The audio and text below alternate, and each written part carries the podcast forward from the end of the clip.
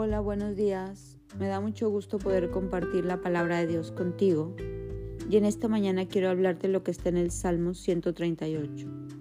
El Señor llevará a cabo los planes que tiene para mi vida, pues su fiel amor, oh Señor, permanece para siempre. No me abandones porque tú me creaste. Cuando tú le entregas tu vida a Cristo, Dios tiene un plan para tu vida. Y en esta cita, en este Salmo 138, nos refuerza que Él cumplirá los planes que tiene para nosotros.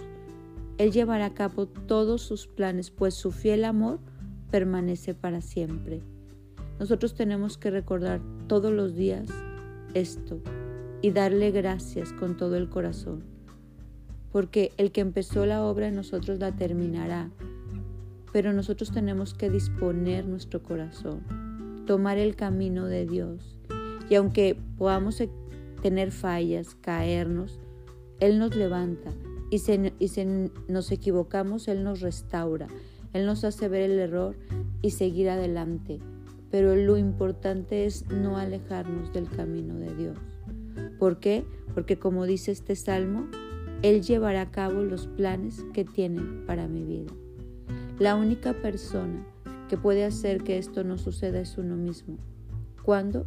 Cuando uno se aleja de Dios, cuando uno deja de buscarlo, de estar en su presencia, de orar, de leer la Biblia, cuando toma otro camino.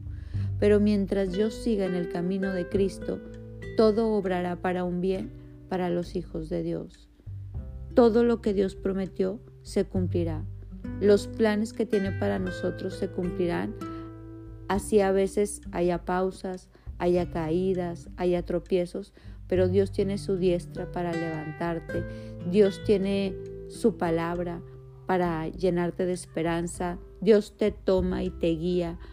Por eso en esta mañana quiero recordarte que mientras tú estés en el camino del Señor, los planes que Dios tiene para tu vida se llevarán a cabo. Tómate fuertemente de la mano de Él. No dejes de leer tu palabra, no dejes de orar. Y acuérdate que el plan de Dios es mucho mejor que el nuestro. Eso dice la palabra, que sus planes son más grandes y sus caminos que los nuestros y sus pensamientos también. Y que Él tiene planes de bienestar y no de calamidad para darnos un futuro lleno de esperanza.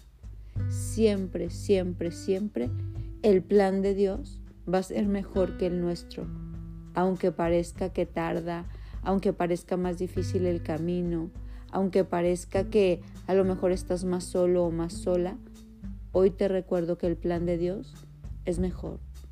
Toma ese plan porque en ese plan hay victoria ni sombra de variación. O sea, en ese plan siempre va a haber victoria, no hay variación, porque Dios siempre habla con un sí y un amén a lo que Él ha prometido.